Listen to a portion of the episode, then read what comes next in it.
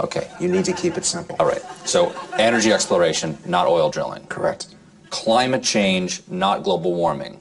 Yes. Okay. I think that is brilliant, not manipulative. That, uh, let's talk words. Das ist der US-Late-Night-Show-Host Stephen Colbert, der vor einigen Jahren den Politikberater Frank Luntz mit einem Memo konfrontiert hat, das dieser 2002 für die Republikanische Partei verfasst hat. Im Memo steht, Zitat, die Wähler glauben, dass es innerhalb der wissenschaftlichen Gemeinschaft keinen Konsens über die globale Erwärmung gibt. Fahrt damit fort, das Fehlen wissenschaftlicher Sicherheit zum Kernaspekt der Debatte zu machen. Betont die Wichtigkeit, erst dann zu handeln, wenn alle Fakten bekannt sind. Zitat Ende. Er hat die Republikaner unter Bush vor bald 20 Jahren also angewiesen, den wissenschaftlichen Konsens zum Klimawandel zu leugnen und vor allem dieses Wort in ihrer Kommunikation zu benutzen. Klimawandel, denn es klingt harmloser als globale Erwärmung. Das Problem ist nur, dieses Wort benutzen wir auch heute noch. Mission Energiewende, der Detektor FM Podcast zum Klimawandel und neuen Energielösungen in Deutschland. Eine Kooperation mit dem Ökostromanbieter Lichtblick und dem WWF. Ja, herzlich willkommen. Ich hoffe, es kommen noch ein paar. Oh Gott, Schwinde. Hi, ich bin Christian Eichler und da haben wir es eben schon wieder gehört in unserem Intro. Ist das Wort Klimawandel problematisch? Ist das wirklich die Sprache, mit der wir über eine globale Katastrophe sprechen sollten? Das hat sich auch das sogenannte Degrowth-Netzwerk aus Journalistinnen und Journalisten gefragt, das letzte Woche in den Räumen der Taz in Berlin einen Workshop und eine Podiumsdiskussion zum Thema abgehalten hat. Es sollte um die Frage gehen, mit welcher Sprache wir über die aktuelle Klimasituation sprechen wollen. Klar ist auf jeden Fall, dass es gerade schon ein leichtes Umdenken gibt. Medien wie Spiegel Online oder die Zeit sprechen auch immer mal von der Klimakatastrophe oder der Klimakrise. Der Guardian legt seinen Reportern mittlerweile auch nahe, diese Begriffe zu benutzen. Klimawandel sei einfach nicht mehr stark genug. Im Mai diesen Jahres hat er deswegen seinen Style Guide umgeschrieben und anstelle von Klimawandel-Skeptikern wolle man dort nun von Leugnern der Klimawissenschaft sprechen. Auch sollen diese fortan weniger zu Wort kommen weil man zu lange bei jedem Klimabeitrag auch immer einen Klimawandelleugner zu Wort kommen lassen habe, aus einem falschen Neutralitätsempfinden heraus. Ute Scheub ist Mitbegründerin der Taz und hat auf dem Panel gesagt, ja, wir sollten neue Worte suchen und die müssen auch nicht immer alarmistisch sein. Sie findet? Dass wir eine, eine sehr lebendige Sprache brauchen, dass, dass ähm, sehr viel geredet wird von ähm, äh, Messungen und von Ökodienst, äh, Ökosystem, Dienstleistung und von Effektivität und all, von all diesen Dingen, die die Leute nicht erreichen. Und wir wissen einfach aus der Umweltpsychologie, wir, wir müssen die Herzen erreichen, die Hirne alleine, äh, das, das bringt überhaupt nichts. Wir werden heute eher überschüttet mit Informationen. Das äh, bewirkt überhaupt nichts, sondern äh, wissen wir ja auch von Greta Thunberg, die hat uns als, als Mensch angesprochen und deswegen haben so viele mitgemacht. Und ähm, wir müssen die, die Herzen erreichen. Auch positive Beispiele sind also wichtig und das lässt sich vielleicht auch an Mission Energiewende sehen. Wir versuchen hier ja auch immer schon mahnend den Finger in die Wunde zu legen aber auch zu schauen, wo geht es denn schon besser? Wer macht denn eigentlich schon was Gutes? Eine lebendige Sprache ist da aber auch ein guter Punkt. Mir fällt immer wieder auf, dass dieses ganze Klimathema natürlich sehr komplex ist und deswegen sprechen wir hier ja auch immer mit Expertinnen und Experten, deren Sprache wir oft aber auch übersetzen müssen. Dafür müssen wir zum einen in diesen Themen drin sein, uns aber auch immer die Frage stellen, was außer dieser Übersetzungsarbeit ist eigentlich unsere Aufgabe als Journalistinnen und Journalisten? Und da gibt es noch mehr. Wir müssen uns zum Beispiel fragen, ob die Begriffe selbst nicht vielleicht problematisch sind, die Expertinnen und Experten benutzen. Ob die Art und Weise, wie gesprochen wird, nicht vielleicht auch in unserer Arbeit kritisiert werden sollte, denn wir sprechen zu viel Plastik, das meint Thorsten Schäfer, der zur Textproduktion an der Hochschule Darmstadt lehrt. Wir haben sprachliche Mikroplastik überall, die Welt ist voller Plastik, leider auch in der Sprache. Und der Kampf bei uns an der Hochschule ist eigentlich gegen Plastiksprache, Behördensprache, Wissenschaftssprache, wenn wir bei der allgemeinen Zielgruppe bleiben, also Allgemeinverständlichkeit, Massenpublikum. Und da sind wir, glaube ich, heute hier äh, vereinigt. Ähm, Und natürlich geht es dann auch, also das wäre sozusagen die Zielgruppe, die bei uns immer wichtig ist.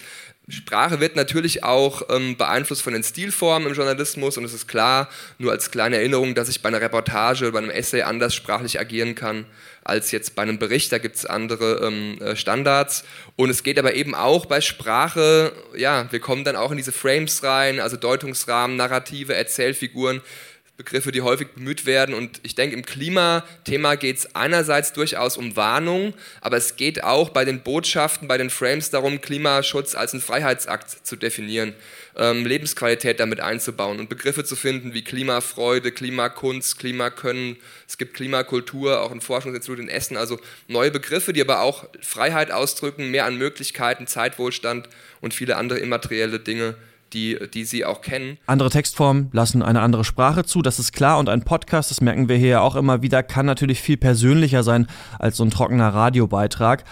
Aber jetzt hier von Klimafreude und Klimakunst zu sprechen, das wirkt mir dann schon wieder ja sehr esoterisch, sehr aktivistisch auch. Und das ist eine weitere Frage, ne? Wo setzen wir eigentlich dann diese neuen Begriffe? Wenn ich euch das nächste Mal hier von meiner großen Klimafreude erzähle, dann haltet ihr mich vielleicht für bescheuert. Und ich glaube, hier ist eine feine Linie. Journalisten dürfen und sollten schon Haltung zeigen. Aktivismus ist aber ein Grenzfall. Natürlich geht die Klimakatastrophe uns alle was an und in diesem Sinne können auch Journalisten aktivistisch sein, indem sie immer wieder mahnend darauf hinweisen, was uns bevorsteht. Das ist eine Sache, mit der sich auch Journalistinnen und Journalisten gemein machen können und sollten. Mit der Sache schon, bei den Akteurinnen und Akteuren sollten wir aber eher auf Abstand gehen, um diese Akteurinnen und Akteure dann natürlich auch kritisieren zu können. Das meint auch Taz-Autor Bernhard Pötter und der sagt, Klimakrise, Klimakatastrophe und auch Klimawandel, diese Begriffe haben alle ihre Bedeutung. Wenn man ehrlich ist, muss man sagen, Klimawandel ist deswegen ein guter Begriff, weil er alles umschließt. Äh, wenn man von Erwärmung zum Beispiel redet, äh, sind die Folgen für die Ozeane, die Versauerung, sind dann nicht dabei, die fallen da raus. Also auch das man sollte genau sein oder versuchen, möglichst genau zu sein immer mal wieder. Klimawandel hat auch, anders als Klimakrise, äh, die Möglichkeit, dass was Positives dabei rauskommt. Oder zumindest, dass es positive äh, Möglichkeiten gibt, damit umzugehen. Denn ein Wandel kann auch durchaus äh, in die richtige Richtung oder zumindest nicht nur in die falsche Richtung gehen. Ähm, wovor ich warnen würde, äh, gerade wenn wir hier so unter uns sitzen und unter Leuten, die wahrscheinlich alle sehr ähnliche Meinungen haben zu dem Thema, ist so eine Debatte um Worte.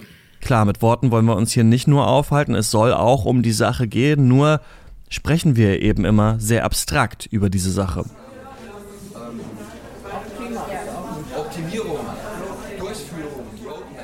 Als wir später in Kleingruppen diskutieren, fragen wir uns dann, wie wir das eigentlich beschreiben können, was da gerade um uns passiert in der Welt. Eine Teilnehmerin sagt zum Beispiel, das Wort Echo gefalle ihr gut. Das, was uns jetzt trifft, das haben wir selbst verursacht. Ein Journalist sagt dann ganz unironisch, unser Sterben mit der Erde müssten wir eigentlich das nennen, was um uns herum passiert.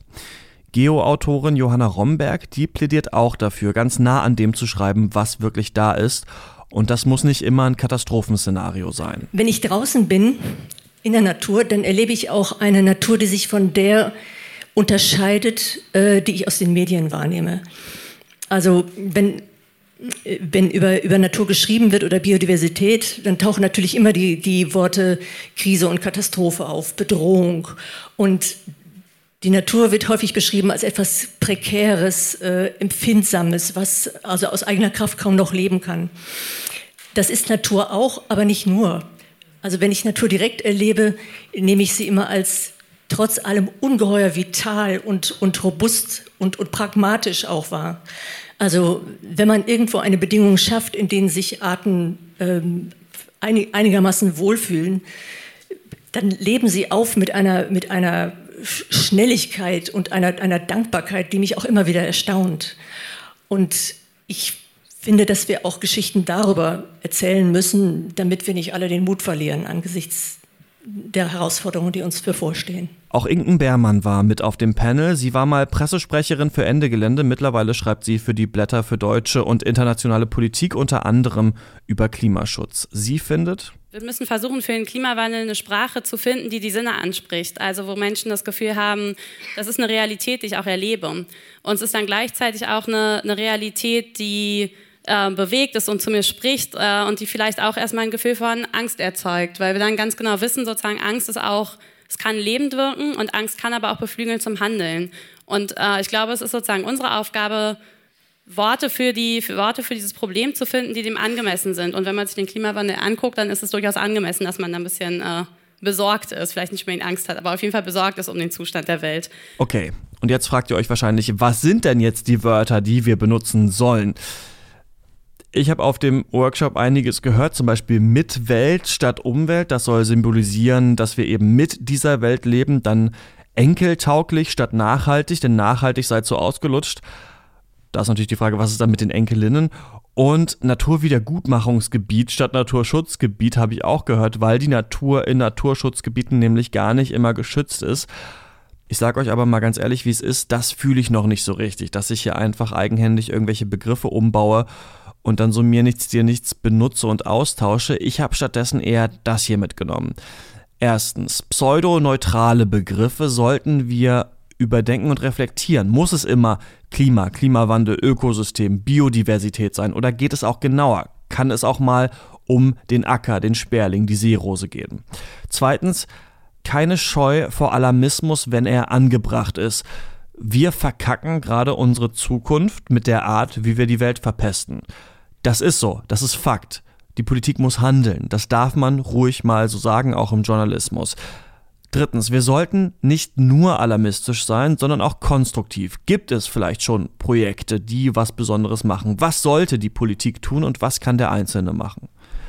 Viertens, Sprache darf ruhig lebendig sein. Wir leben in dieser Welt. Diese Welt berührt uns. Das Artensterben kann uns fertig machen, verzweifeln lassen. Das ist okay, das dürfen wir ansprechen.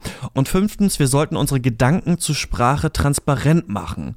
Wenn Annegret Kramp-Karrenbauer zum Beispiel vom nötigen Klimakonsens spricht, dann stellt sich schon die Frage, was die CDU genau für ein gesellschaftliches Klimabündnis getan hat in den letzten Monaten und Jahren. Denn ein Klimakonsens, von dem sie spricht, den gibt es ja eigentlich schon. Paris 2015 nämlich. Also, wenn Politikerinnen, wenn Wissenschaftlerinnen bestimmte neutral anmutende Begriffe benutzen, dann sollten wir die überdenken, erklären, einordnen und dann aber auch kommentieren.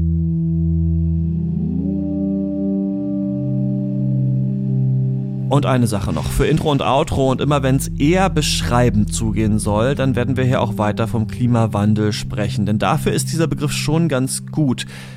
Er setzt ein Thema, wie Bernhard Pötter gesagt hat, aber er beschreibt auch erstmal ohne direkte Wertung diesen Vorgang und ist eben damit auch wissenschaftlich nützlich.